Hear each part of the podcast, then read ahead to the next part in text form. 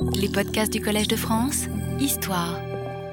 Euh, mon cours d'il y a huit jours, qui était l'avant-dernier de cette année, donc celui-ci est le dernier, il sera légèrement plus long que d'habitude, euh, a été finalement entièrement consacré à l'affaire du grand redressement fiscal des notables du Tiangnan décidé en 1661 euh, par les régents mandchous qui exerçaient alors le pouvoir au nom du nouvel empereur Kangxi, lequel n'avait pas encore atteint à ce moment-là ses sept ans.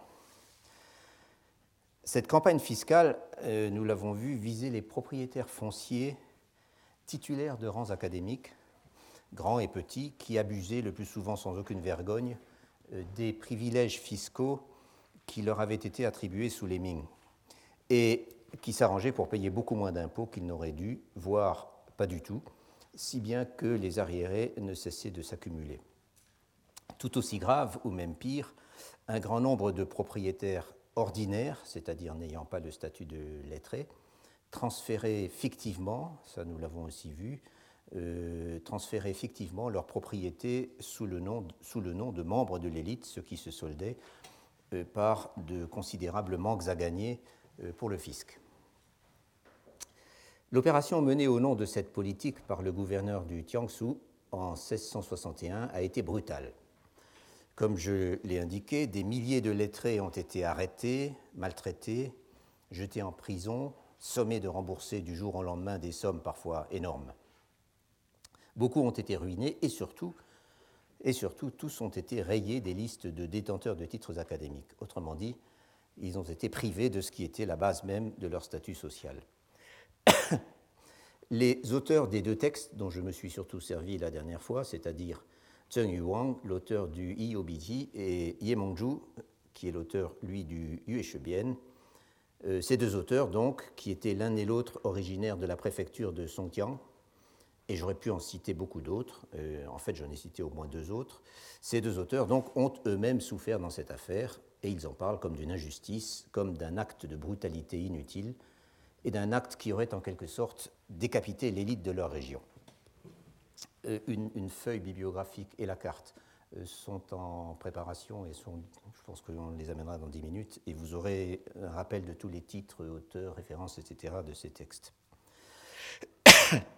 Or, c'est tout à fait différent, comme je l'ai déjà souligné, avec Yao Tinglin, l'auteur de l'autobiographie dont j'ai déjà longuement parlé, c'est-à-dire le Lin Yanji, en 1661, euh, Yao Tingling ne peut plus se considérer comme appartenant à une famille de l'élite lettrée.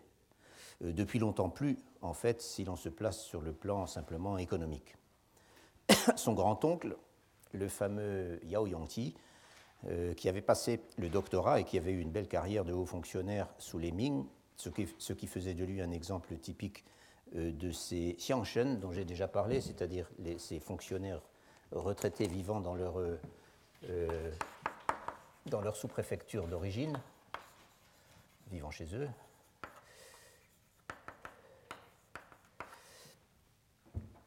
Son grand-oncle, donc, Yao Yangti, euh, est mort deux ans avant euh, cette affaire de 1661. Et de toute façon, Yao Tingling appartenait à une lignée, c'est-à-dire à une branche de la famille différente de celle de son grand-oncle, une lignée qui, elle, n'avait jamais compté de lettrés patentés dans ses rangs. Euh, ni son grand-père, ni son père, nous l'avons vu, ne possédaient le moindre titre académique. Ce que suggèrent les informations éparpillées dans le Linyanji, en fait, concernant en tout cas la famille immédiate de Yao Tinglin, y compris d'ailleurs la famille de sa mère, la famille alliée, euh, c'est un style de vie et une économie domestique que je caractériserai peut-être en parlant de classe moyenne éduquée. Je vais revenir tout de suite sur cette notion. Et en outre, un style de vie qui a été considérablement réduit dans le cas des Yao après la conquête mandchoue et la ruine consécutive du grand-oncle. En effet, nous l'avions aussi vu, euh, tant que ce dernier était riche, il aidait de diverses manières les membres de la lignée issus de son frère, donc issus du grand-père de Yao Tinglin. Bref, pour toutes ces raisons, en 1661, Yao Tingling n'avait rien à voir avec la catégorie socio-économique qui était alors dans le collimateur du gouvernement. Et il ne mentionne pas, d'ailleurs, qu'aucun des membres de sa famille ait été inquiété. Et comme je l'avais signalé, la pression fiscale dont il parle effectivement à ce moment dans son autobiographie, c'est celle qui s'exerce sur les petits contribuables ordinaires. Parler de classe moyenne dans le Jiangnan de la fin des Ming et du début des Qing peut avoir un certain air d'anachronisme, je l'admets. Et cela, même si plus d'un auteur a employé le terme de bourgeoisie, entre guillemets, euh, ou pour ceux qui sont plus prudents, de proto-bourgeoisie, euh, à propos des habitants des villes du Jiangnan, et en fait dès l'époque des Song. Pourtant, et sans vouloir nécessairement établir une hiérarchie rigoureuse des classes, ni chercher bien sûr à appliquer à la société euh, chinoise de la fin de l'Empire une analyse d'inspiration, disons, marxiste, comme l'ont fait tant d'auteurs chinois et japonais, euh, pourtant, il ne m'en semble pas moins évident qu'il existe une sorte d'entre-deux, euh, avec d'un côté euh, les lettrés, avec leur sens de la caste et avec tous leurs privilèges concrets, fiscaux, et de l'autre, la masse des petits producteurs dans l'agriculture et dans l'artisanat, qu'ils soient indépendants ou qu'ils soient fermiers, dans le cas des paysans, c'est-à-dire tenanciers ou salariés, euh, sans parler des petits, boutiquiers, des colporteurs, etc. etc. Disons euh, le petit peuple. Et c'est cet entre-deux, dont les déterminations sont autant culturelles euh, qu'elles sont économiques, que je propose en grande partie par commodité d'appeler donc classe moyenne. Cette classe moyenne que je définis donc par défaut en quelque sorte n'est pas vraiment facile à cerner. Je dirais même que euh, au stade où nous en sommes, c'est une notion quelque peu intuitive et qu'il est difficile de faire beaucoup plus que d'accumuler des exemples concrets et de voir ce qu'on peut en tirer.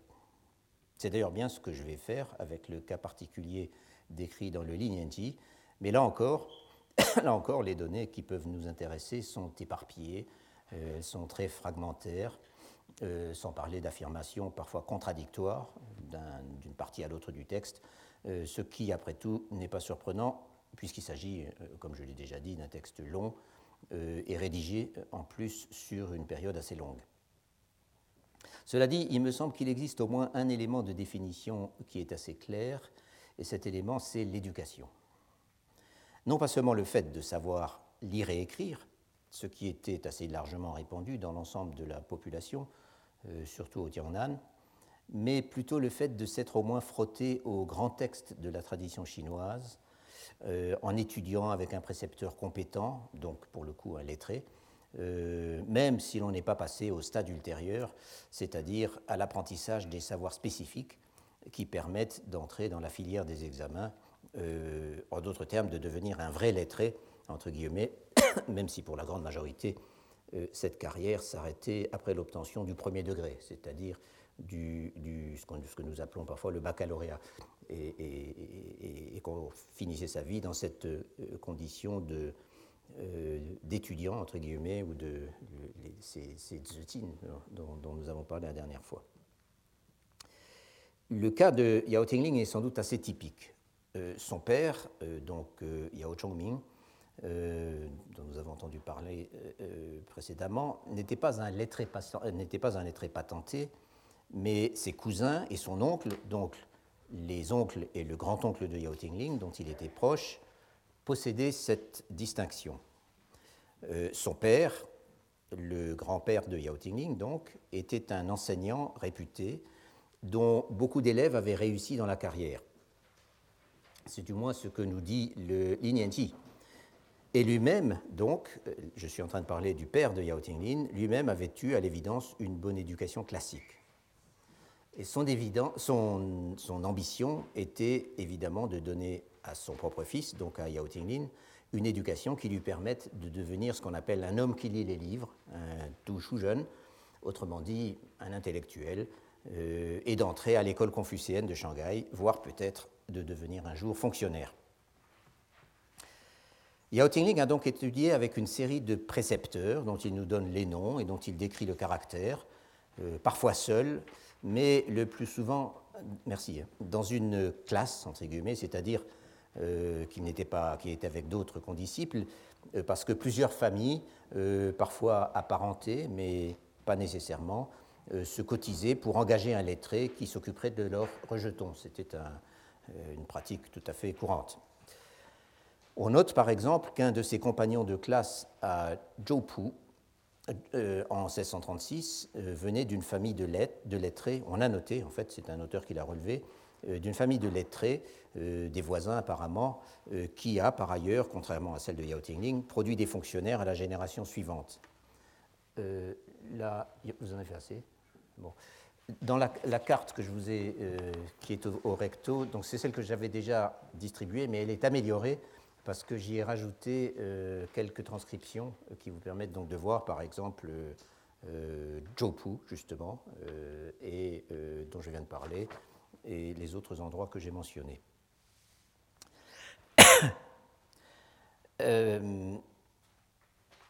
donc, Yao Tingling a étudié avec une série de, précepteurs, et on note par exemple qu'un de ces.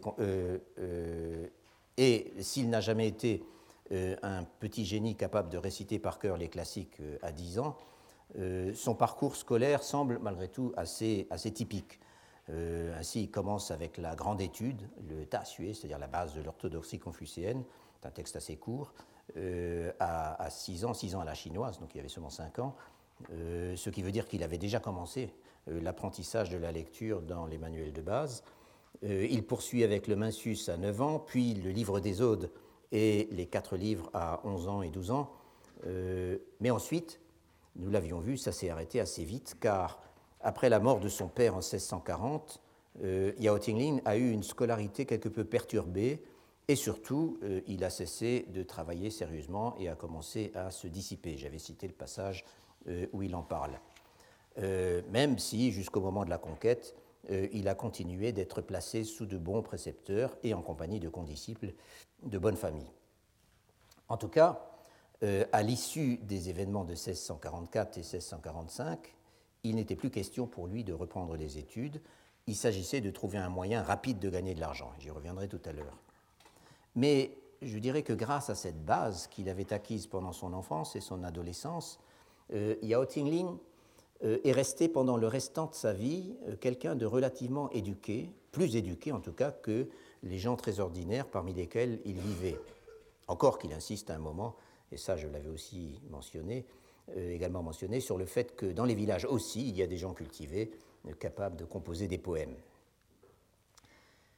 Un autre critère de stratification sociale, me semble-t-il, ce sont les rapports plus ou moins directs avec l'administration et les personnes de pouvoir. De ce point de vue, on peut sans doute dire, même si c'est un peu simplifié, on peut sans doute dire que Yao Tingling est passé de la classe supérieure à la classe moyenne à mesure que ses protecteurs appartenant à la branche forte de la famille, c'est-à-dire son grand-oncle et ses oncles, qui étaient eux des lettrés titrés et qui disposaient d'un certain prestige à Shanghai, à mesure donc que euh, ces gens voyaient leur surface sociale se réduire euh, à raison de leur appauvrissement économique euh, et finalement passer de vie à trépas. Par contraste, avec la situation de, par contraste avec la situation de son grand-oncle et de ses oncles, l'emploi de commis à la sous-préfecture de Shanghai, que Yao Tingling a occupé pendant une douzaine d'années, et, où c'est encore sa famille d'ailleurs qui a réussi euh, à le faire entrer, euh, euh, cet emploi le situe typiquement, me semble-t-il, dans la strate moyenne. Je veux dire entre, d'une part, les fonctionnaires et leurs interlocuteurs, ordinaires, c'est-à-dire les lettrés, et d'autre part, le vulgum pecus, euh, qui n'a, lui, absolument aucun accès direct aux gens de pouvoir. Et même si Yao Tinglin affirme avoir détesté ses fonctions, grâce, à elle, il a conservé pendant le restant de sa vie des relations, un accès au Yamen de Shanghai, donc à l'administration, euh, au moins au niveau des bureaux subalternes, et aussi une influence locale comme expert juridique euh, qui, là encore, le plaçait nettement euh, au-dessus du petit peuple. Voilà donc pour ce qu'on pourrait appeler le capital culturel, donc l'éducation, et le capital social, disons l'accès au pouvoir ou aux gens de pouvoir, en tant qu'ils définissent plus ou moins cette, cette, classe moyenne dont je parle. Mais qu'en est-il à présent du patrimoine et du fonctionnement économique de la famille de Yao Tinglin. Cette notion de patrimoine, notons-le, et c'est là que ça se complique, inclut aussi bien le patrimoine matériel, c'est-à-dire les biens, que le patrimoine, si je puis dire, humain, c'est-à-dire les dépendants, ces fameux tiajen, dont je vais beaucoup reparler à la fin, et dont j'ai déjà parlé, un terme qui signifie littéralement des, gens appartenant à la famille. Euh, donc ces dépendants qui légalement appartiennent, qui légalement appartiennent à ceux qu'ils appellent leurs maîtres, c'est-à-dire leurs jugen, euh, Dans un article que j'avais signalé il y, a quelques semaines, euh, et dont je vous ai donné la référence, l'historien japonais Watari Masamitsu procède à un décompte scrupuleux et quasiment exhaustif de toutes les données dispersées dans le Lignenji euh, sur les biens et plus spécialement sur les tiajen, donc sur les dépendants des yao. Données que j'avais euh, relevées moi-même, mais moins systématiquement peut-être.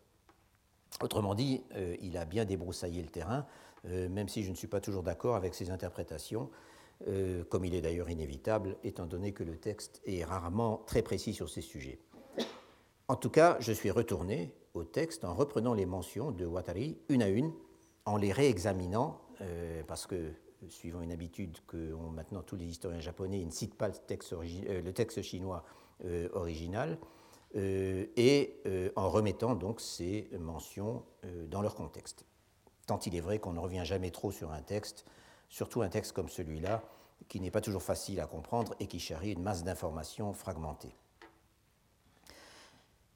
Même en tenant compte de la branche aînée de la famille, beaucoup plus riche, en tout cas euh, jusqu'à la conquête, il ne semble pas que les Yao aient jamais été, des grands propriétaires fonciers, contrairement à tant d'autres membres de l'élite dans cette même région. Et ce n'était certainement pas le cas de la branche à laquelle appartenait Yao Tinglin. On trouve de loin en loin, euh, avant la chute des Ming, mention dans le texte de la collecte de rentes foncières. La rente foncière, le mot est zhu, bien sûr, et c'est le mot qui désigne précisément une relation de propriétaire à tenancier. Euh, on trouve donc mention de la collecte de rente, foncière dans le canton est de Shanghai, euh, où les Yao avaient des propriétés, ce qui implique qu'ils louaient des terres à des tenanciers, donc, dont un au moins d'ailleurs est mentionné nommément et en tant que tenancier euh, au moment de la grande famine de 1642.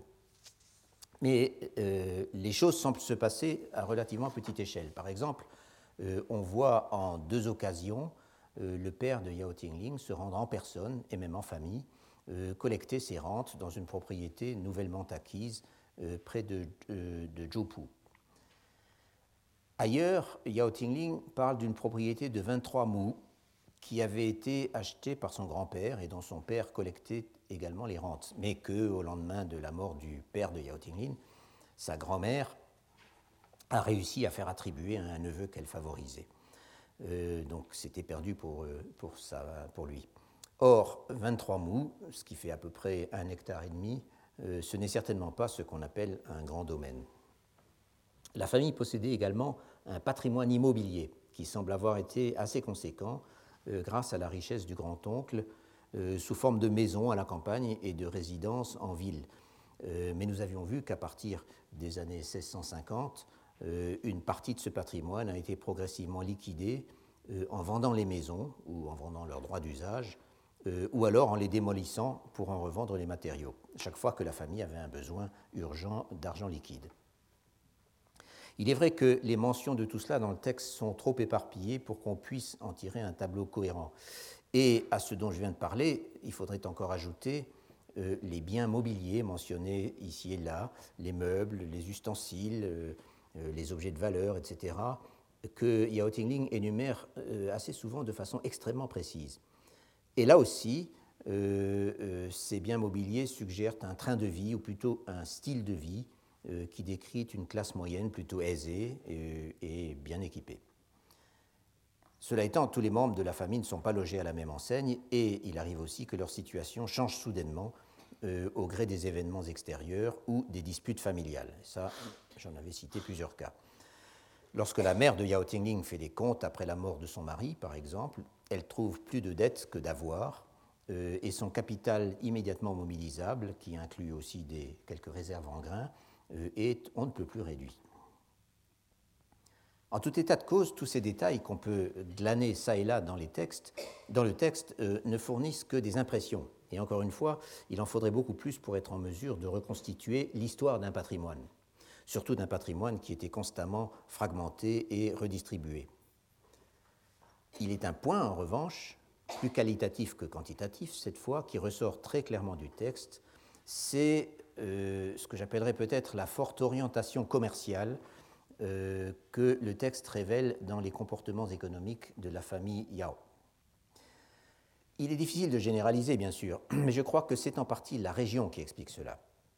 J'avais évoqué, euh, dès mon premier exposé, les progrès rapides de la commercialisation et de la monétarisation de l'économie en Chine, et en même temps euh, de la vie sociale et même de la culture.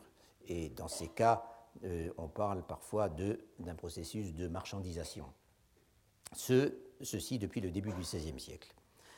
Or, c'est plus vrai au Tiangnan que dans n'importe quelle autre région, et cela tient à la structure même de l'économie euh, qui s'y est progressivement mise en, mise en place euh, pendant cette période.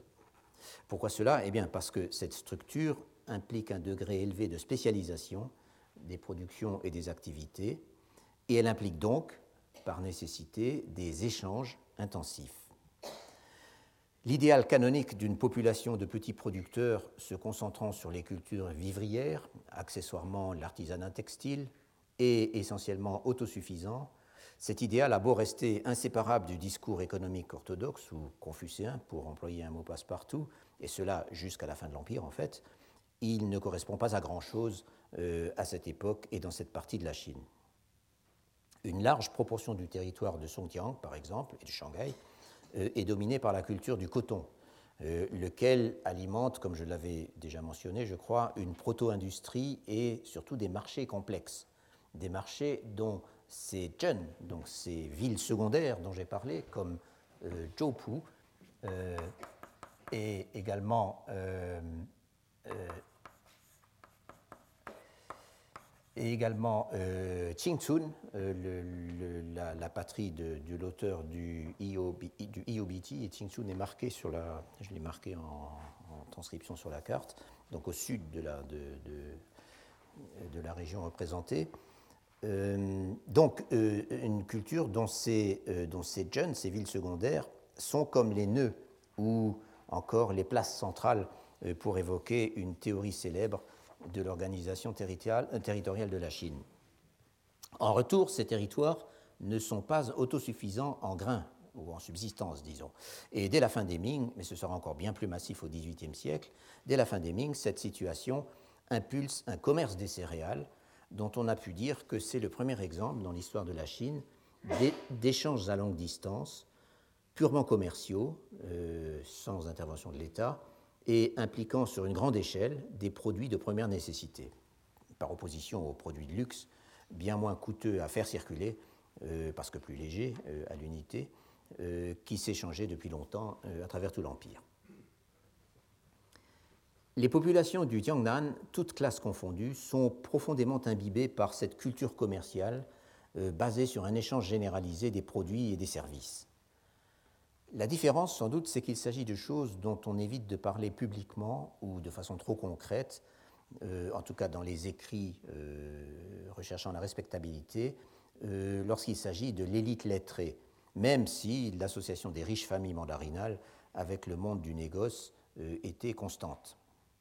Il y a là, si vous voulez, un élément de distinction, au sens où, où Bourdieu a employé ce terme, un élément de distinction qui fait que dans une autobiographie, par exemple, je veux dire dans l'autobiographie d'un personnage euh, possédant rang et carrière, euh, dans une autobiographie, ces aspects ne seront jamais évoqués.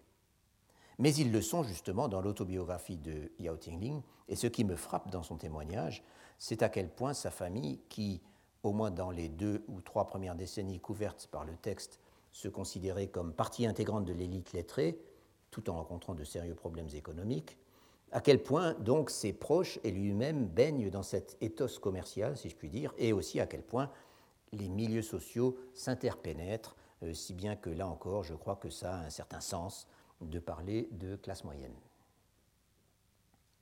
Sur ce dernier point, je veux dire l'interpénétration des milieux sociaux, il n'est que de considérer les projets de mariage formulés par ses parents pour Yao Tinglin.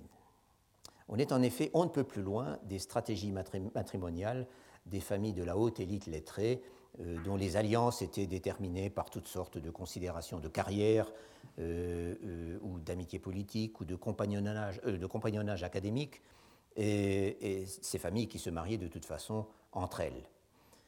Dans le cas de presque toutes les alliances évoquées dans le Lignanti, et elles sont nombreuses, par contraste, je veux dire qu'elles ne concernent pas seulement Yao Tingling lui-même, euh, dans ce cas, il est clair, au contraire, que ce sont les considérations économiques qui comptent d'abord, sans pour autant qu'il y ait la moindre suggestion de mésalliance euh, lorsque la fiancée vient d'une famille non lettrée, euh, ce qui semble être presque toujours le cas. Déjà, le père de Yao Tingling avait épousé une dame Jin, dont j'ai déjà parlé, dont la famille, avec laquelle il entretient des rapports très étroits, dont la famille est visiblement fort prospère sans avoir le moindre statut académique. La source de cette prospérité n'est pas précisée, mais il s'agit clairement d'une combinaison d'agriculture et de, business. Par exemple, il est question à plusieurs reprises d'un oncle de Madame Tin euh, qui est propriétaire d'un mont-piété euh, dans la ville préfectorale de Songjiang. Et détail intéressant, euh, je le signale au passage, cet oncle est apparemment l'initiateur du mariage d'une tante de Yao Tinglin, une sœur de sa mère, du mariage de cette, jeune fille à un parent par alliance d'un certain euh, Shen Yolong, personnage assez connu dans la région, très souvent cité.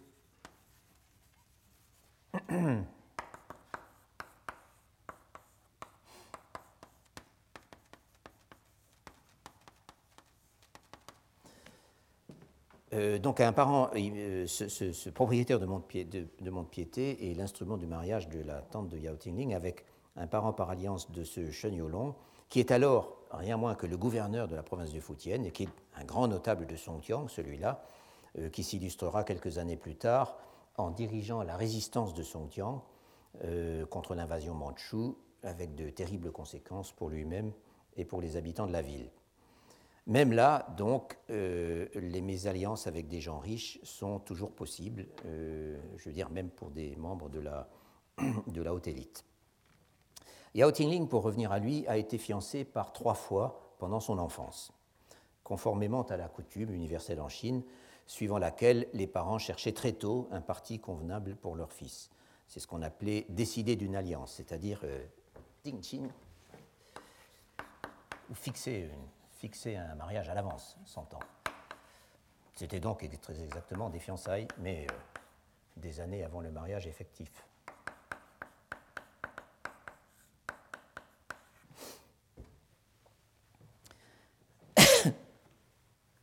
Il a été fiancé trois fois parce que chacune des petites filles qui lui ont été promises meurt en bas âge.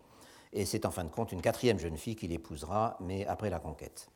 Et les quatre familles concernées, en tout cas, résident toutes euh, en dehors de Shanghai, en, zone rurale ou dans des petites villes. Les échanges de visites et les présents offerts sont décrits à chaque fois. Sa première fiancée, euh, il a alors six ans à la chinoise, donc cinq ans pour nous, euh, qui, est qui est nommée Huang, et qui mourra de maladie deux ans plus tard, doit être d'une famille de propriétaires fonciers, puisque son père promet une dot de 200 mous de terre, ce qui n'est pas rien. Et en plus, ce père a l'air très satisfait de cette alliance. Euh, la famille de la deuxième fiancée, elle, euh, ça c'est six ans plus tard, est dans les transports et le commerce. Ces gens qui s'appellent Yin euh, sont originaires de l'île Chongming, c'est-à-dire la grande île qui se trouve dans l'estuaire de Yangtze au nord de Shanghai. ils sont fort riches, ils possèdent plusieurs jonques à fond plat. C'est Sha Xiang, Chuan qui étaient, qui les, les embarcations qui, ici c'est appelé euh, qui étaient en fait des sortes de barges à fond plat qui pouvaient circuler dans les innombrables canaux et petites rivières qui, euh, sillonnaient toute la région. Donc ils en possèdent, euh, ils en possèdent plusieurs. Et en outre, il nous est dit qu'ils sont courtiers en bois de chauffage. Mais la fille meurt trois ans plus tard, à la grande fureur du grand-père maternel de Yao Tingling, qui avait payé une bonne partie des cérémonies de fiançailles. La troisième fiancée, Yao Tingling est alors dans sa 16e année et à présent il est orphelin de père, est une demoiselle He. Mais là, les déterminations sont un peu différentes. On est en 1643 et comme j'ai eu l'occasion de l'expliquer précédemment, les nouvelles de la situation militaire euh, partout dans l'Empire sont extrêmement alarmantes, si bien que les habitants de Shanghai vivent dans la plus extrême anxiété. Or, les He exploitent sans mou euh, de bambouseraie au nord de Shanghai, sur le territoire de la sous-préfecture voisine de Qingpu, en fait, euh, et pour échapper aux corvées, ils seraient désireux d'en placer 60 sous le nom du grand-oncle de Yao Tinglin. C'est donc un exemple type du processus de transfert fictif de propriété dont j'ai parlé la dernière fois. Et justement, le grand-oncle de Yao Tinglin, qui cherche un endroit où il pourrait se réfugier au milieu de la végétation en cas de trouble, euh, est très intéressé par l'idée. Euh, mais le projet avorte parce que Yao Tinglin, lui, n'est pas intéressé euh, et qu'il se défile le jour fixé pour la visite aux parents de la jeune fille. Et après coup, il apprend qu'elle était très jolie, avait plein de vertus, et dit Vraiment, c'est dommage que j'ai raté ça. Au total, donc, la famille semble aussi à l'aise avec le monde des lettres qu'avec celui du commerce. Le mariage que fera finalement Yao Tingling à l'âge de 25 ans, ce qui est assez tard, euh, l'oblige d'une certaine manière à déroger en allant s'installer dans la famille de sa, femme, mais c'est explicitement pour des raisons d'économie, euh, comme le lui explique son grand-oncle pour s'en justifier, euh, car la famille est pauvre à présent. Mais les deux premières tentatives de fiançailles avaient été célébrées en grande pompe, avec force dépenses, euh, et encore une fois, euh, ce sont cette porosité et ces relations très naturelles entre une famille en vue, Wangzhou, que, comme les Yao le sont à cette époque, et dirais-je d'autre part une roture honorable, prospère, mais non titrée. ce sont donc cette porosité, ces relations naturelles que je trouve intéressantes et que seules un texte comme le Linianqi peut nous faire euh, réellement toucher du doigt. Tout aussi intéressante est la façon dont se manifeste la fibre commerciale de Yao Chongming, le père de Yao Tinglin, pourtant un lettré bon teint euh, et d'une bonne famille, euh, même s'il ne porte lui-même aucun titre. Depuis la mort de son propre père, et après que sa mère, c'est-à-dire la grand-mère de Yao Tingling, avait confisqué ou détruit une grande partie des biens qui auraient dû lui revenir, dans les circonstances que j'ai racontées il y a quelques semaines, euh, Yao Chongming était dans les plus grandes difficultés financières. En 1636, il va s'installer avec sa famille à Zhupu, chez son beau-père, et là, Yao Tingling, qui était alors âgé de 8 ans, découvre un monde fort différent de la grande ville, c'est-à-dire de Shanghai. Malgré la prétention des mœurs locales, dit-il, tout est bon marché, il y a peu de commerce, peu de relations entre les gens, et c'est précisément ce qui offre un créneau aux gens entreprenants. Les marchands qui arrivent avec des cargaisons de riz ou de tout autre produit ont du mal à trouver des clients et du coup, on a intérêt à leur acheter leurs marchandises en gros à un prix intéressant en demandant une réduction et on n'aura pas de mal ensuite à l'écouler en faisant des bénéfices. Et c'est exactement ce qu'entreprend de faire le père de Yao Tinglin en profitant de ce que son beau-père vient de construire une sorte d'entrepôt. Et en moins d'un an, il fait en effet de gros bénéfices. Cet esprit d'entreprise qui encourage les gens à faire du commerce, et là l'expression qui est d'ailleurs très banale, c'est Yi.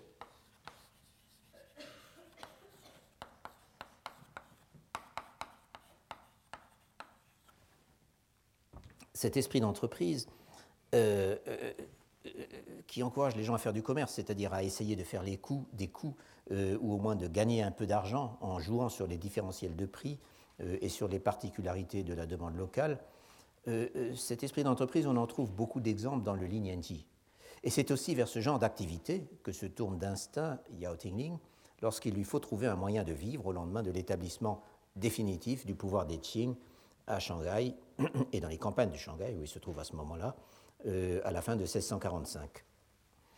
Yao Tingling vend la propriété rurale du canton Est qui appartenait à son père et un oncle, euh, il la vend à un oncle éloigné qui voulait s'installer là pour se protéger des troubles, justement. Et avec les 120 taels qu'il en a tirés, ce qui est une somme non négligeable, mais, mais pas énorme pour une propriété rurale, euh, il va à Suzhou acheter du porc salé. Et là, le terme est yenju.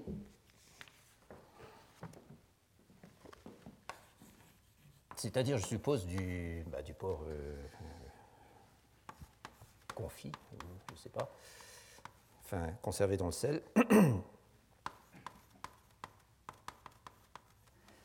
il va acheter à Suzhou du porc salé et il revient le revendre à, à Jopu. et arrive à le revendre très rapidement et en faisant un, beau bénéfice. Dès le début de l'année suivante, il se lance dans une autre opération en tenant compte cette fois de ce que le prix de la monnaie est en train de diminuer rapidement. Euh, pour éviter euh, de la monnaie de cuivre, hein, pour éviter les, problèmes que ça lui poserait, il achète des tissus en guise de monnaie d'échange et il va de nouveau à Suzhou les échanger, ces tissus, contre du porc salé, encore une fois. Mais cette fois, il aura un peu plus de mal à les couler. À ce moment-là, Yao Tingling a à peine 18 ans. Et c'est pour lui le début d'une nouvelle vie. Et je crois qu'on peut bien parler, comme je l'ai fait dans le titre de l'article que j'ai d'un des articles que j'ai consacré à ce, texte, de coming of age, donc devenir majeur en quelque sorte. Il apprend à faire du commerce, dit-il, et c'est la première fois, dit-il également, euh, qu'il est en charge d'une maisonnée, euh, en l'occurrence sa mère et ses deux jeunes frères. il ajoute encore qu'il y a beaucoup de dépenses et peu de moyens, et pourtant il faut, si vous me passez l'expression, il faut qu'il assure. Il réussit encore à se faire un peu de revenus en ouvrant une boutique de riz dans un local bien équipé que lui a prêté un frère de sa mère, euh, et en profitant de la hausse rapide du prix du riz à ce moment. Mais il est obligé de s'interrompre au bout de quelques mois euh, à cause d'une dispute avec son grand-père maternel. Le rôle des disputes familiales dans l'économie semble très grand, en tout cas à travers le, euh, Dans les années suivantes, il mentionne diverses autres tentatives de trafic, parfois en allant assez loin, jusqu'à Shaoxing, euh, en essayant de jouer chaque fois sur le mouvement des prix, mais toujours à petite échelle, et, ça ne lui rapporte jamais beaucoup, voire rien du tout. En 1651, par exemple, il se rend dans une autre localité de Shanghai pour acheter du riz avec 100 taels que lui a confié son grand-oncle, récupéré sur les recettes d'une maison démolie et dont on avait revendu les matériaux, et 70 taels d'une de ses tantes. C'est la femme de son deuxième oncle qui semble disposer en fait d'un assez bon patrimoine et avec qui Yao aura de sérieuses disputes, là encore, un peu plus tard. En tout cas, l'opération a peut-être été, qui lui prend une vingtaine de jours et qui lui permet d'acheter 100, euh, en gros 100 hectolitres de grains, de riz. L'opération a peut-être été profitable pour ses commanditaires, donc pour son grand-oncle et pour sa tante, mais lui-même n'en retire quasiment rien. Cela dit, entre-temps, Yao Tingling s'est converti sérieusement à une nouvelle activité qui est l'agriculture. En 1648, il obtient un supplément de prix de 50 taels sur une partie de la résidence de Shanghai euh, que la famille avait précédemment, euh, vendue. Et ce supplément de prix, une, ça s'appelle le. Euh, demander un supplément de prix, c'est une pratique qui nous est totalement bizarre, mais qui était extrêmement, qui était tout à fait banale en Chine qui consistait, c'est-à-dire quand on vendait, euh, surtout à un proche, un parent, on vendait un bien, euh, on se conservait un droit de, le racheter euh, pendant une certaine période. Et, quand cette période arrivait à son terme, on pouvait dire ah non non, il y a encore 50 ailes de plus et, avoir comme ça une, une rallonge. je crois que légalement on pouvait demander jusqu'à trois rallonges. Donc, c'est ce qu'il fait, ça lui rapporte 50 taels, et avec cette somme, il rachète, c'est-à-dire euh, une, oui, il rachète euh, une propriété euh, rurale avait, que sa famille avait précédemment dû mettre en gage. Et cette propriété, il va la cultiver pendant 9 ans avec un peu d'aide extérieure en engageant des paysans comme aide occasionnelle. Et en fait, c'est à partir de, de, là, de cette date, 1648, qu'il s'installe définitivement à la campagne même s'il aura encore énormément l'occasion de vivre à Shanghai. en plus du riz et du coton, il produit toute une variété de céréales et de légumes, euh, notamment des châtaignes d'eau qui semblent rapporter beaucoup, enfin se vendre très bien. Euh, d'abord avec un certain succès, en dépit des aléas du climat, mais ensuite en accumulant progressivement les pertes et les dettes.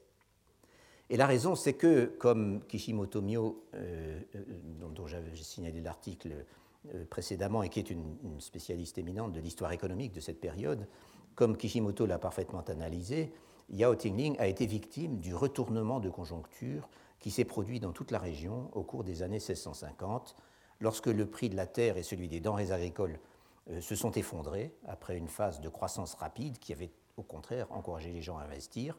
Euh, et alors même que, comme nous l'avons vu la dernière fois, l'administration fiscale se faisait de plus en plus rigoureuse.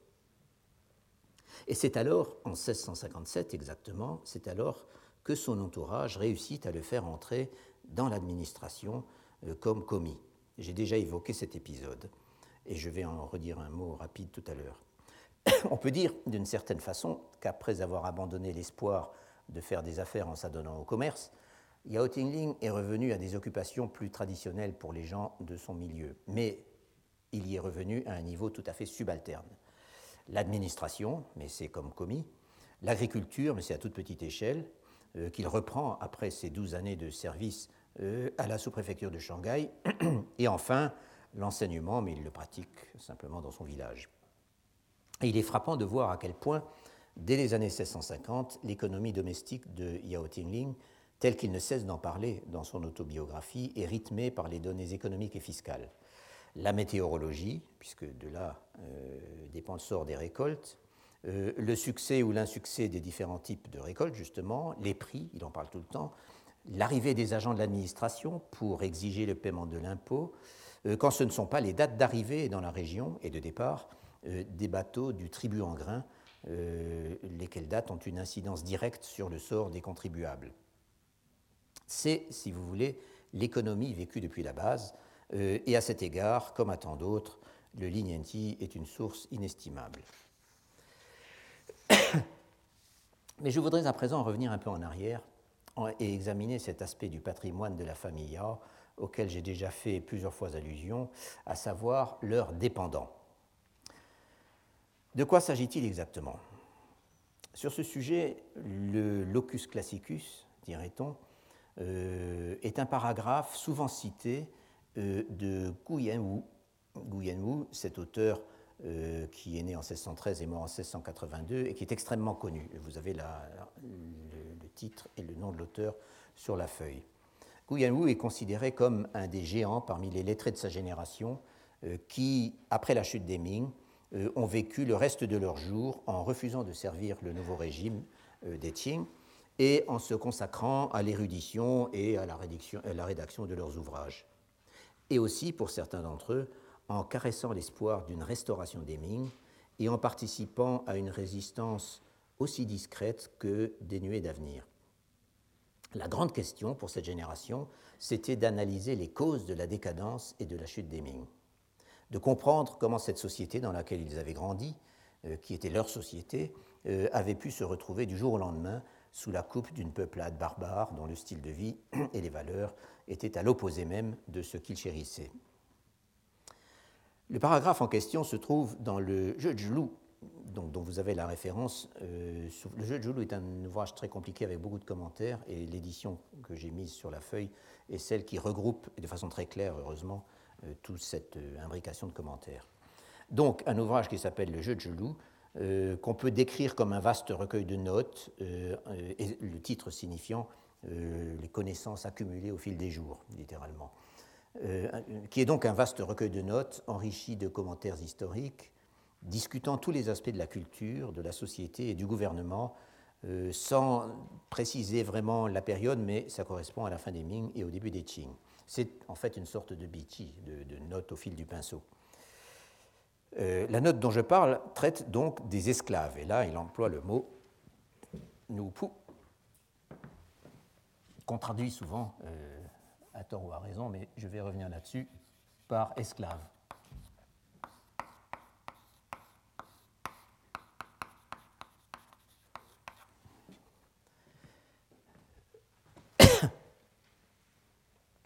Et ce sont bien, euh, ces esclaves, ces noupous, ce sont bien les dépendants euh, dont nous parlons ici. En effet, euh, euh, Wu précise dans une incise que au Tiangnan, on évite le mot nupu, qui signifie littéralement esclave serviteur, euh, et qu'on les appelle, euh, qu'on appelle ces gens des tiajen, donc des gens appartenant, des membres de la famille.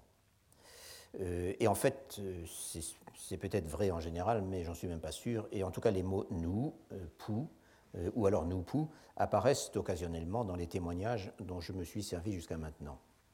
En tout cas, voici ce que dit euh, Wu. Je cite Aujourd'hui, les notables lettrés, donc les Shetafu, les grands lettrés du Tiangnan, suivent tous cette habitude. Et là, il fait référence à ce qu'il a dit avant, c'est-à-dire l'habitude d'avoir, de posséder des, esclaves domestiques, c'est-à-dire cette fois des tianous, par centaines. Suivent tous cette habitude. Dès que les notables entrent dans l'administration, ces gens-là se battent pour appartenir à leur maison, euh, et on appelle cela se mettre sous la protection. Et là, le mot, l'expression est importante aussi, c'est toka.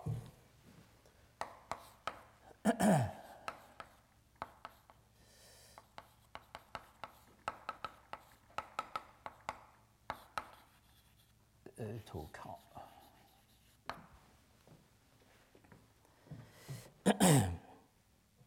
Maintenant, j'ai mal écrit kao, excusez-moi.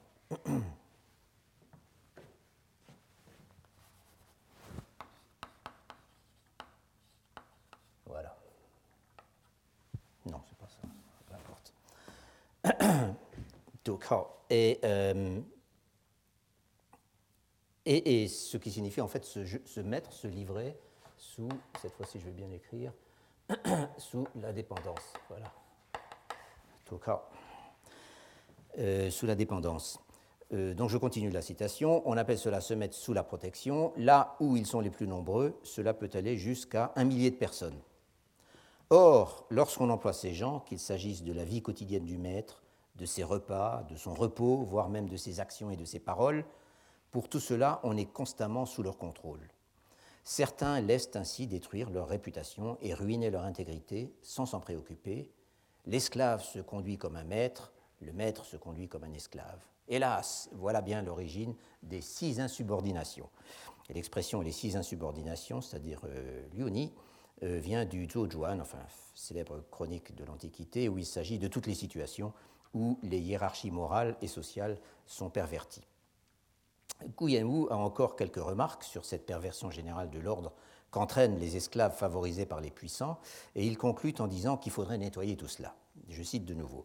C'est dans le pays de Wu, c'est-à-dire le Tiangnan, que les gens ont le plus d'esclaves, et c'est aussi dans le pays de Wu que ces derniers s'autorisent le plus d'excès. Si un souverain digne de ce nom montait sur le trône, et là il a une belle expression, Yo Wangzhi, Wangzhi, c'est-à-dire un, quelqu'un qui est vraiment, un, euh, qui est vraiment un, vrai roi, un vrai souverain, euh, Qi, qui ferait son apparition. Toutes ces expressions dans Wu, on ne sait jamais très bien ce qu'ils font en penser, ce qu'ils souhaitent que les Qing sautent et, que les Ming reviennent, euh, ou qu'un bon souverain Qing apparaisse, enfin peu importe. Donc si un souverain digne de ce nom monte sur le trône, il devra tous les rendre à la condition de gens libres, littéralement de bons citoyens, liangmin, euh, donc qui ne sont plus des esclaves, plus des dépendants, et les déplacer, ils ne sont donc pas si libres que ça, et les déplacer pour aller peupler les terres désertes dans les régions lointaines.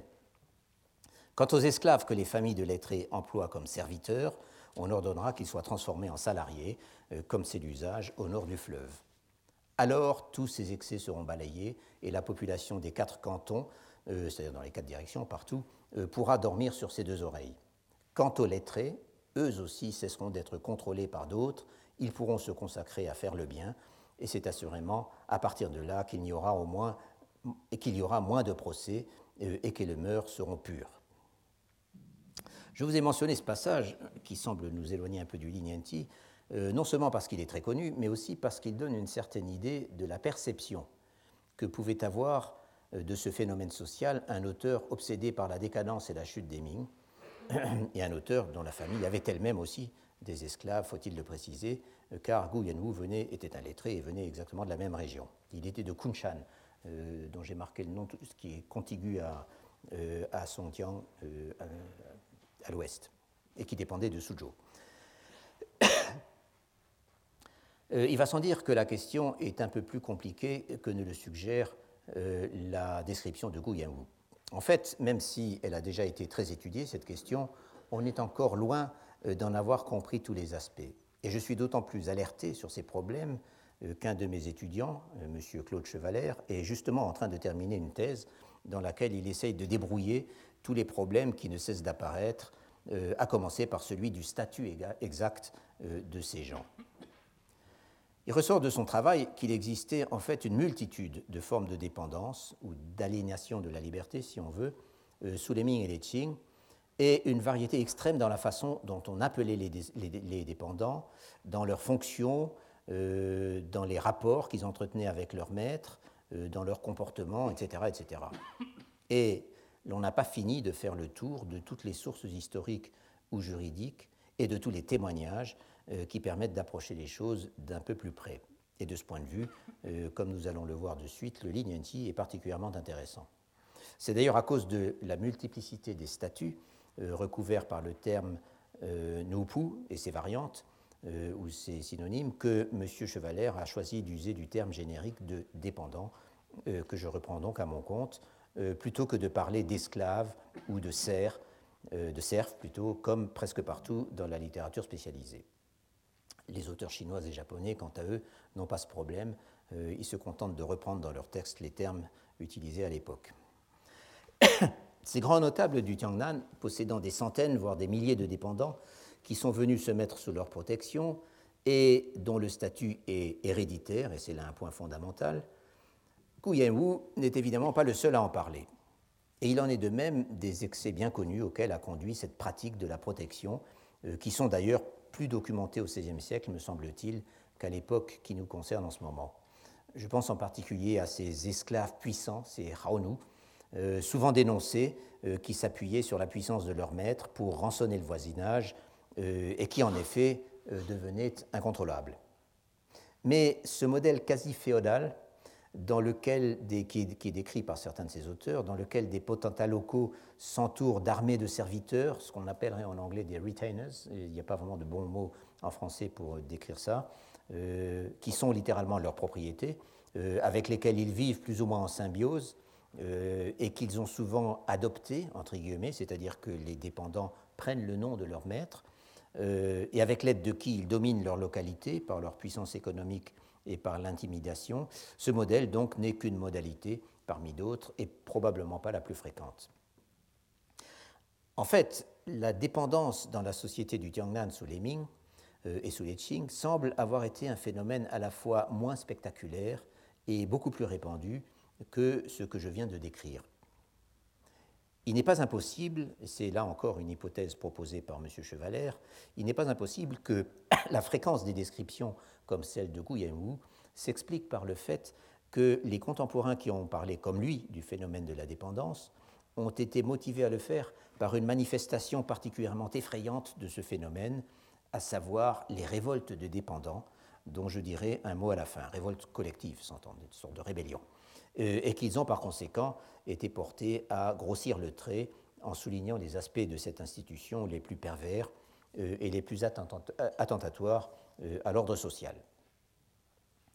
Aller au-delà de ces descriptions n'est en fait pas facile car il faut en quelque sorte contourner ces textes relativement connus, explicitement consacrés au phénomène, et partir à la pêche aux informations dans une multiplicité de sources dont ce n'est pas a priori le sujet. Quoi qu'il en soit, un fait est certain, c'est que la dépendance avait des causes essentiellement fiscales. Et ces causes, ce sont celles dont j'ai parlé la semaine dernière à propos de la dévolution des propriétés foncières en faveur de l'élite lettrée. C'est le poids de l'impôt et surtout celui des corvées euh, et le désir des gens ordinaires, donc qui ne possédaient pas de titre, de mettre à l'abri leurs propriétés et aussi bien dans le cas présent leur personne, et le terme est alors ce terme que j'ai écrit, non sans mal d'ailleurs, took out, euh, en les plaçant de façon plus ou moins fictive sous la sur la protection, c'est-à-dire sous le nom euh, de l'élite privilégiée, c'est-à-dire fiscalement privilégiée, euh, constituée par les détenteurs de titres académiques et de postes dans la bureaucratie.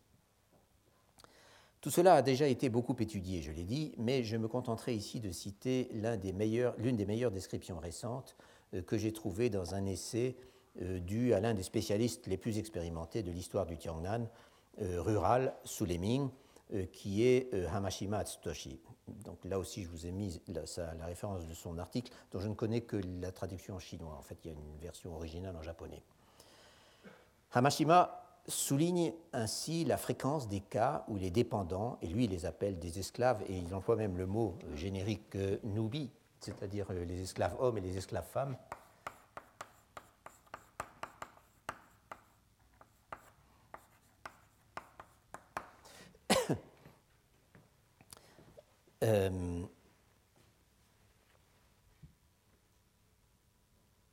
Oui, il souligne la fréquence des cas où les dépendants vivaient séparément de leur maître et géraient leurs propres exploitations en toute indépendance, jusqu'à former une proportion significative de la population dans certains villages. Certaines sources parlent ainsi de dépendants qui sont économiquement beaucoup plus prospères que leurs maîtres, entre guillemets, mais qui continuent à observer la distinction de statut euh, qui fait de leurs inférieurs, ce qu'on appelle Ju Pu donc la séparation entre les maîtres, Ju, euh, et les esclaves ou dépendants, Pu. Ces petits paysans autonomes qui sont devenus des dépendants l'ont donc presque toujours fait pour mettre leurs terres hors d'atteinte du fisc en les enregistrant sous le nom d'un propriétaire euh, appartenant à l'élite. Mais justement, euh, Amashima émet l'hypothèse intéressante que les choses ne se passaient pas de la même façon dans tous les cas. Ainsi, dans le cas des propriétaires fonciers moyens et petits, c'est comme ça qu'il le dit, et là c'est de la terminologie marxiste typique d'une certaine historiographie japonaise dont Amashima est un représentant éminent, et par propriétaire foncier, il faut entendre propriétaire qui loue tout ou partie de ses terres à des tenanciers. Dans le cas donc de ces propriétaires euh, moyens ou petits, la dévolution se limite à la terre et produit des situations analogues à la situation tout à fait classique en Chine de double propriété, c'est-à-dire ce qu'on appelle par un champ à deux propriétaires. Ils tiennent un champ à Liangzhou, deux propriétaires.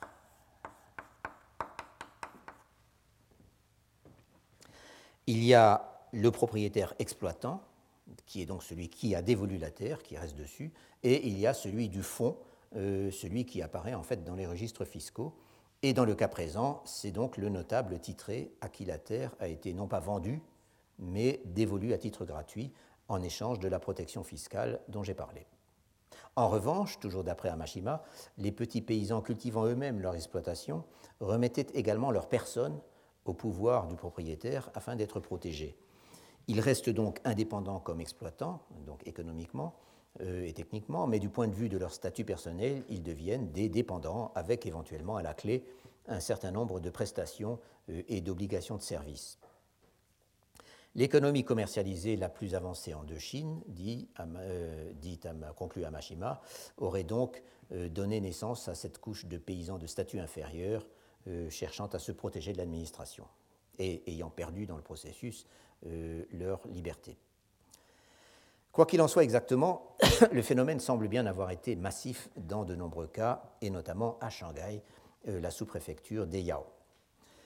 Une des monographies locales de Shanghai, publiée au XVIIIe siècle, citée par Kishimoto Mio, une de ces géographies locales ou monographies locales dont j'avais parlé, je crois, euh, va jusqu'à dire que le nombre de gens qui étaient allés de la sorte se mettre sous la protection des notables était tel que, je cite, dans notre sous-préfecture, il n'y avait presque plus de sujet de l'empereur.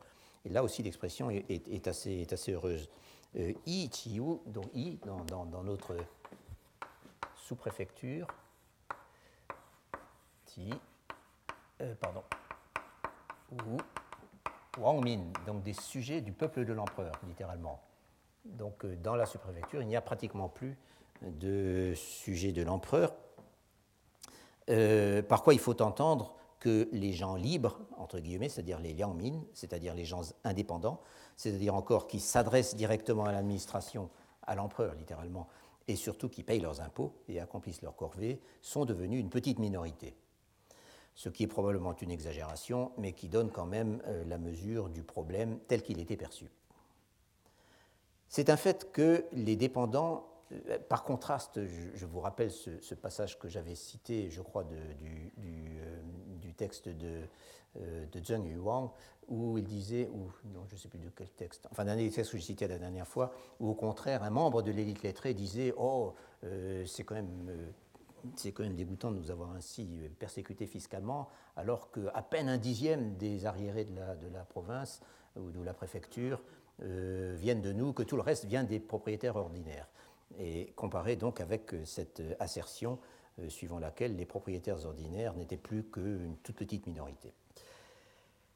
Quoi qu'il en soit, c'est un fait que les dépendants sont présents dans tous les textes que j'ai cités jusqu'ici, et ils le sont particulièrement dans le Li euh, en tout cas jusqu'à la fin des années 1650, après quoi ils disparaissent virtuellement du texte, ce qui est probablement un signe parmi d'autres de la décadence de la famille. L'image qu'en donne euh, le Lin est assurément fragmentaire et pleine d'incertitudes, comme il est inévitable euh, du fait même de la forme de ce texte, donc qui est une autobiographie chronologique. Mais cette image me paraît assez originale, voire même euh, parfois inattendue, et certainement très différente du modèle quasi-féodal que nous décrivent beaucoup d'auteurs du temps. Et surtout, cette image est vécue au niveau de la vie quotidienne. Pour toutes ces raisons, donc, il me semble intéressant d'en dire à présent quelques mots.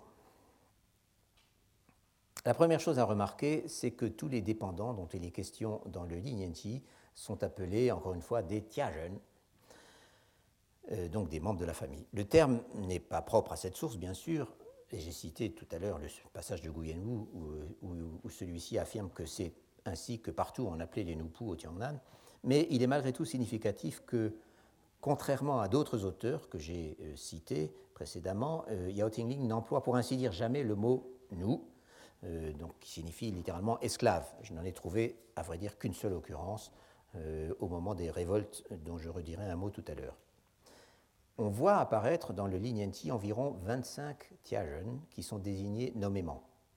Mais il est clair qu'il y en avait plus, car des Tiajen anonymes, en quelque sorte, sont mentionnés par endroits notamment ceux qui sont présents dans les résidences de la famille, comme serviteurs, peut-on supposer.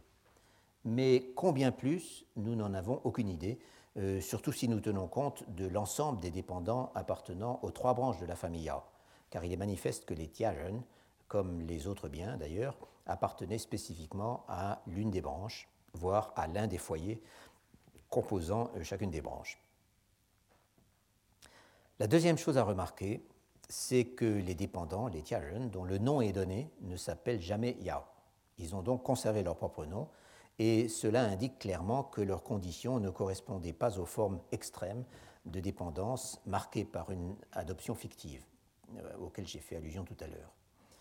On peut de même noter que les dépendants que mentionne parfois cette fois-ci euh, Zheng Yuan euh, dans les entrées du Iyobiji où il parle de sa famille, et là il les appelle non pas Tiajen mais Pujen, toujours les, mêmes caractères, donc littéralement serviteur, euh, que euh, ces dépendants qu'ils nomment parfois ne s'appellent pas non plus Zheng lorsque leur nom est donné. Autrement dit, eux non plus n'ont pas adopté euh, le nom de leur propriétaire, si l'on veut. Mais même s'ils gardaient leur nom, leurs conditions n'en étaient pas moins héréditaires, et c'est spécifié dans au moins un endroit dans le Linianchi où il est question d'un Tiajen dont la famille a servi fidèlement les Yao pendant trois générations. Et cette condition était bien sûr, cette condition héréditaire était bien sûr fixée par un contrat.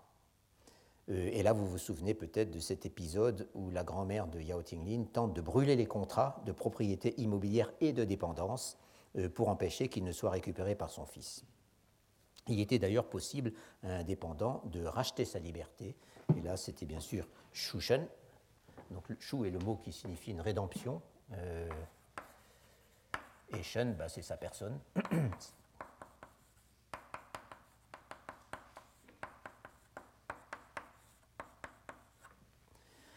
il était possible de racheter sa liberté, et ainsi, lorsque la famille est aux abois pour payer les frais des funérailles du grand-oncle en 1659, non seulement on vend une maison, mais on va trouver un dépendant pour lui proposer de racheter sa liberté. Il faut croire qu'on savait qu'il avait de l'argent, euh, ce qu'il accepte de faire d'ailleurs pour la somme non négligeable de 180 TL.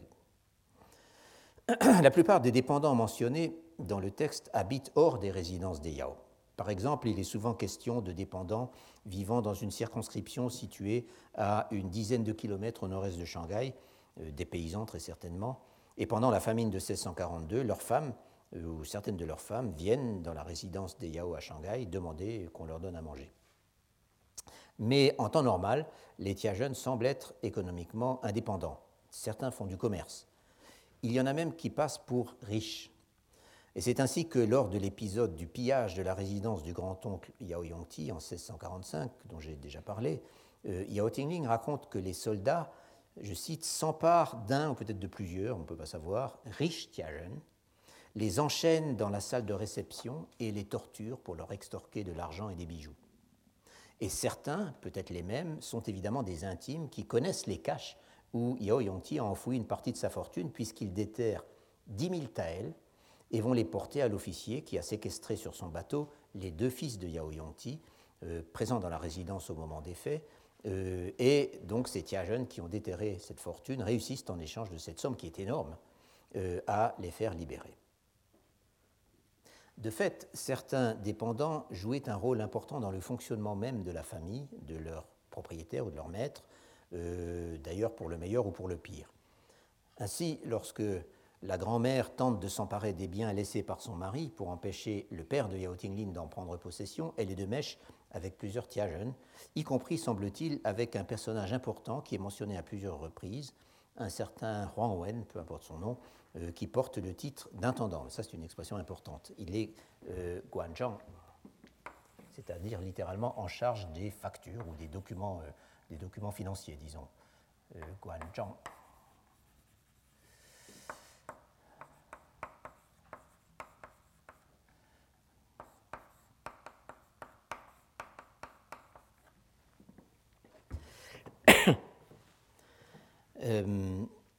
Et ce, ce Wen semble jouer euh, le rôle donc de gestionnaire pour la famille. La preuve que c'était un familier, euh, c'est qu'on apprend ailleurs que le père de Yao Tingling, qui était, comme nous l'avions vu, rejeté par sa propre mère, euh, avait été mis en nourrice chez la femme de ce Wen. Et on relève deux autres Tiajen qui portent, eux, le titre de comptable, c'est ainsi que je traduis Guanshu, donc en charge des chiffres littéralement. je pense que c'est le sens donc le même Guan et Shu. Euh, Watari Matamitsu, comme Kishimoto Myo, considère que les termes euh, Guanzhang et Guanshu sont l'équivalent de Tigang, et qui est un terme extrêmement, alors lui, extrêmement euh, commun, et qui, euh, pardon, qui désigne les chefs des dépendants et qui sont aussi des sortes d'intendants généraux. Mais euh, c'est un terme assez courant, donc. Mais il me semble que dans le Lin où le terme Tigan d'ailleurs n'apparaît pas, euh, les personnages en question sont plus que cela. Euh, ils exercent des responsabilités, dirais-je, plus centrales dans la famille, qui ne sont pas simplement de gestion des autres dépendants. D'ailleurs, certains dépendants, certains jeunes dans le texte, apparemment des gens de confiance, interviennent directement justement dans les affaires de la famille. À un moment, par exemple, le grand-oncle convoque un des comptables euh, dont je viens de parler, un des Guanshu, euh, pour l'accompagner devant le sous-préfet afin de porter plainte contre le frère de la grand-mère, l'un des ennemis intimes de la famille qui vient de se livrer à diverses provocations contre Yao Tingling et les siens, le genre de querelle à la campagne qui se terminait souvent devant le tribunal. Mais on les consulte aussi quand les, dépendants, quand il y a des décisions importantes à prendre, probablement à cause de leur familiarité avec le patrimoine compliqué de la famille. Ainsi, quand la grand-mère, toujours elle, euh, veut récupérer une résidence pour son gendre favori après la mort du père de Yao Tinglin, le problème est soumis à deux des jeunes gestionnaires que j'ai mentionnés, et ce sont eux qui arrangent l'allocation de la résidence à quelqu'un d'autre, donc à un membre éloigné du clan. Mais la plus intéressante de ces interventions très directes et considérée comme tout à fait dans l'ordre des choses, comme conseiller pour les prises de décision, c'est probablement celle qui est mentionnée en 1657 et qui aura des conséquences importantes pour l'avenir de Yao Tingling. Cette année-là, en effet, deux personnages désignés comme des vieux dépendants, Lao Tiazhen, et là, il n'est pas clair, euh, on ne sait pas si ça veut dire que c'est des dépendants qui sont vieux, en effet, euh, ou ça veut dire que ce sont d'anciens dépendants qui ont retrouvé leur liberté. Euh, en tout cas, ces deux personnages, après en avoir discuté, suggèrent aux cousins de Yao Tinglin, euh, les fils de ces, deux, oncles, euh, que celui-ci entre à la sous-préfecture de Shanghai comme commis. Et leurs arguments méritent d'ailleurs d'être cités. Je cite donc Quand on y réfléchit, notre famille a pas mal d'affaires privées et publiques dont il faut s'occuper. Le mieux serait que monsieur s'engage dans un des bureaux, c'est-à-dire un des bureaux du Yamen. D'abord, ça lui permettrait de bien connaître les gens du Yamen. Ensuite, il apprendrait la correspondance administrative et le code pénal, grâce à quoi il pourrait plus tard s'engager comme secrétaire privé, c'est-à-dire d'un fonctionnaire, euh, et gagner une centaine d'onces d'argent par an, c'est-à-dire plusieurs fois autant qu'un précepteur privé. Et c'est ainsi que, euh, l'on en décidera effectivement. Euh, l'argument est intéressant parce qu'il évoque non seulement l'avenir de Yao Tinglin, qui était en effet dans les plus grandes difficultés à ce moment-là, financièrement, mais aussi l'intérêt de la famille, c'est-à-dire se faire des relations au Yamen. Et il semble effectivement que, au début des Qing, euh, nombre de familles de l'élite du Tiangnan, euh, ce qu'étaient encore dans une certaine mesure les Yao, est jugé prudent à un moment où les relations entre les notables et la nouvelle administration étaient loin d'être faciles, comme en témoignerait un peu plus tard l'affaire des redressements fiscaux, euh, euh, euh, avait, jugé prudent et jugé prudent de mettre l'un des leurs dans la place, même si la condition de commis de sous-préfecture était normalement considérée par les gens distingués et par tout le monde en fait comme tout à fait méprisable. Mais encore, une fois, ce qui est intéressant ici, c'est que cette stratégie soit suggérée par des dépendants de la famille. Il y aurait plusieurs autres épisodes à mentionner, mais ce que je viens d'indiquer devrait suffire pour illustrer la complexité des relations entre les dépendants et, leurs maîtres, telles que l'illustre le Linienchi. Et encore une fois, je ne connais pas d'autres sources qui les laissent apercevoir aussi concrètement dans la vie quotidienne de la famille à laquelle ils appartiennent. Ce qu'ils gagnaient à être dépendants, dès lors qu'on s'accorde à considérer qu'ils étaient entrés de leur plein gré dans cette condition, euh, nous l'avons vu c'était la protection fiscale, la possibilité de mener leurs activités ordinaires à l'abri des demandes de l'administration. Ce que leur maître retirait de la situation, c'est moins clair.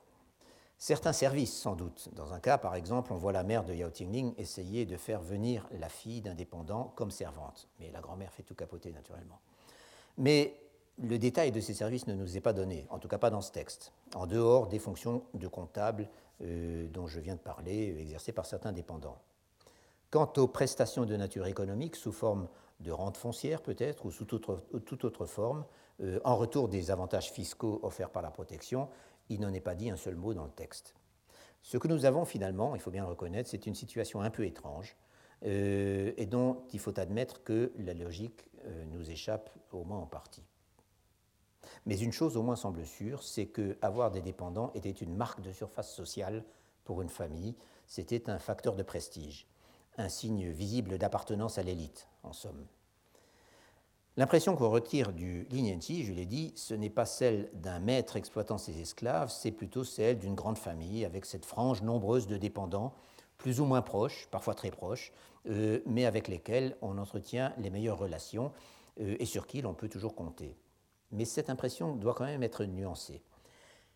La différence de statut était réelle, et ces gens qui, après tout, vous appartenaient, même si souvent on ne les voyait pas beaucoup et qu'on n'avait pas grand-chose à faire avec eux, restaient des inférieurs. Et même s'ils apparaissent parfois très familiers, ils étaient tenus à un certain respect.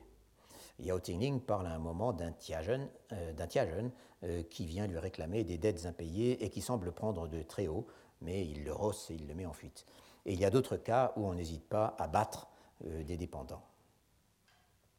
Si l'image qu'on retire du Lignanti suggère malgré tout une certaine placidité dans les relations, il faut croire que ce n'était pas partout le cas, que l'humiliation était fréquente et qu'en général, le fait d'être lié héréditairement par contrat à une famille de l'élite était mal vécu, pour dire le moins. Et c'est ce que suggèrent en tout cas les fameuses révoltes de dépendants, euh, extrêmement violentes, appelées donc euh, dans la littérature à l'époque et aujourd'hui euh, nous viennent.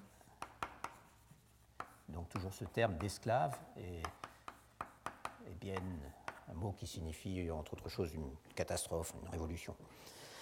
Donc ces euh, révoltes dépendants, de dépendants extrêmement violentes qui ont éclaté un peu partout au Tiangnan euh, et ailleurs d'ailleurs qu'au Tiangnan, mais surtout au Tiangnan au moment de la transition dynastique. Ce n'était d'ailleurs pas une nouveauté. Il y avait eu une première vague de révolte au XVIe siècle, euh, dans les années 1560, lorsqu'un gouverneur, euh, le célèbre Rajoué, un gouverneur célèbre, euh, soucieux du sort du petit peuple et désireux de s'attaquer aux puissants, avait décrété que les contrats de dépendance étaient illégaux. Donc la révolte avait éclaté.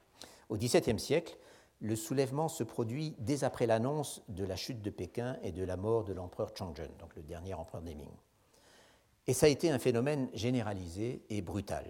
Toutes les sources que j'ai citées en parlent, ainsi bien sûr qu'une quantité d'autres. Et c'est en fait un des aspects les plus spectaculaires des bouleversements qu'a connu le Tiangnan pendant la période de, de passage d'une dynastie à l'autre. Et pour cette raison d'ailleurs, j'y reviendrai l'année prochaine lorsque j'aborderai ce que j'ai appelé la grande histoire, entre guillemets, vue à travers les documents autobiographiques et les témoignages à la première personne.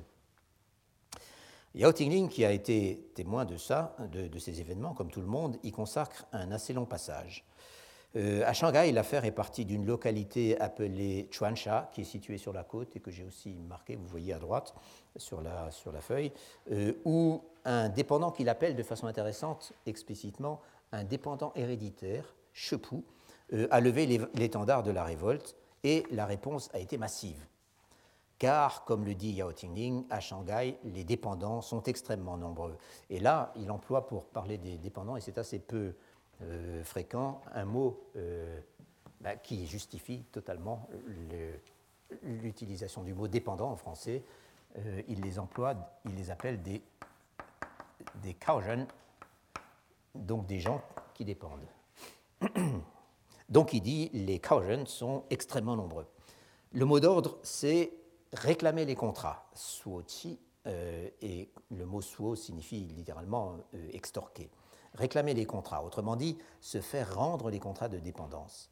Les résidences sont attaquées, aucune famille n'y échappe, euh, les maîtres sont sommés d'inviter leurs dépendants à un banquet pour discuter de la chose, euh, il n'y a plus aucune marque de respect, et ceux qui renaclent à rendre les contrats immédiatement sont battus, voire torturés et tués, les femmes sont humiliées, les résidences sont incendiées, etc. etc. C'est une sorte, si vous voulez, de Saturnal euh, qui, dans le cas décrit par Yao Tingling, prend assez vite fin euh, grâce à l'intervention résolue d'un officier et de ses troupes et à quelques exécutions.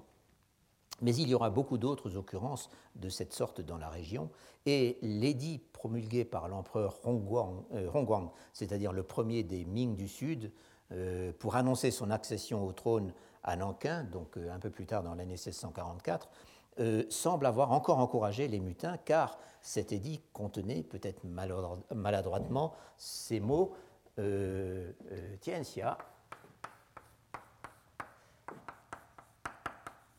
Bianju, signifiant en l'occurrence euh, l'Empire a un nouveau, un nouveau souverain. L'Empire a un nouveau souverain, mais qui ont été interprétés dans les slogans des dépendants révoltés comme voulant dire on change de maître dans tout l'Empire. Encore une fois, je reviendrai sur ces événements, mais avant de m'arrêter, je tiens malgré tout à conclure en vous rassurant sur le sort de la famille Yao. Yao Tingling, dans le passage où il parle de cette affaire, ajoute qu'heureusement, il y a eu des dépendants loyaux, ceux des gens qu'il appelle des Zhongyi Tiazhen, donc qui ont vraiment les qualités de loyauté et de justice de tous les, hommes euh, moraux. Euh, des dépendants loyaux, donc, qui rendaient en cachette les contrats à leurs maîtres et qui ne leur causaient aucun mal. D'après lui, les maîtres qui ont été battus ou tués, c'étaient ceux qui infligeaient, qui infligeaient habituellement des mauvais traitements à leurs dépendants. Tel n'était apparemment pas le cas des Yao, et leurs dépendants ne semblent pas avoir bougé. Je vous remercie. Retrouvez tous les podcasts du Collège de France sur www.collège-de-france.fr.